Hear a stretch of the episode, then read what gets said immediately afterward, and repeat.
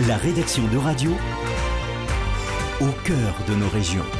À Nantes, à Litier, Carnevali, de l'Académie Euradio. Le jury a une très grande majorité a décidé de décerner le prix de Loire-Atlantique à Duchesse de Laurence Moelle. Ici présente parce que c'est un ouvrage excellent. En occasion de la remise du prix littéraire de Loire-Atlantique attribué par l'Académie littéraire de Bretagne et Loire-Atlantique, au radio se rendu à l'hôtel du département de Nantes à la rencontre des protagonistes de cette initiative culturelle. Dominique Pierrelet, chancelier de l'Académie, nous a expliqué l'objectif de cette structure et des prix littéraires qu'elle organise.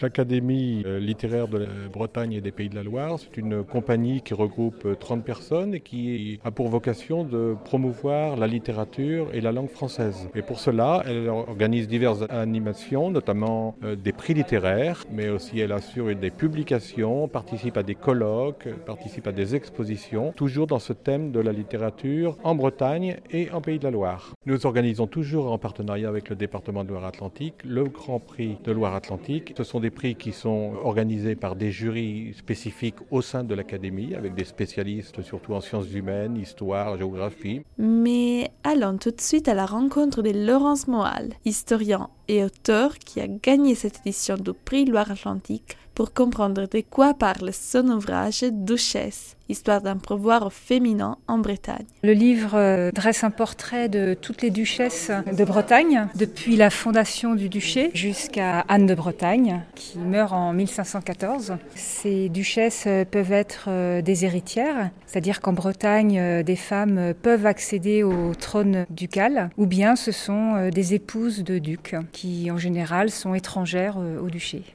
Des femmes en Bretagne euh, peuvent accéder au trône. Alors c'est le cas dans beaucoup de royaumes ou principautés en Europe, mais pas en France. En France, les femmes, euh, à partir du XIVe siècle, sont exclues de la couronne. Et c'est vrai que c'est intéressant eh bien, de montrer qu'il y a eu un pouvoir au féminin au Moyen Âge. Ça remet en cause euh, un petit peu l'image de la femme soumise et opprimée qu'on peut avoir pour le Moyen Âge. Mais pourquoi ce livre a-t-il gagné? Les mots de Jean-François Carraes, membre du jury des lois C'est un ouvrage historique fait par une scientifique, donc quelque chose de sérieux. C'est un ouvrage qui est également très bien illustré au choix des visuels qui a été opéré. évidemment, je n'ai pas parlé du fond du sujet qui est original, parce qu'on a peu parlé de l'histoire des femmes sous l'Ancien Régime, encore moins au Moyen Âge. Donc, euh, si vous aimez la littérature et l'histoire, ne ratez pas Duchesse, histoire d'un pouvoir féminin en Bretagne, de Laurence Moal. La rédaction de Radio vous a présenté En Région. Tous les podcasts de la rédaction sont à retrouver dès maintenant sur euradio.fr.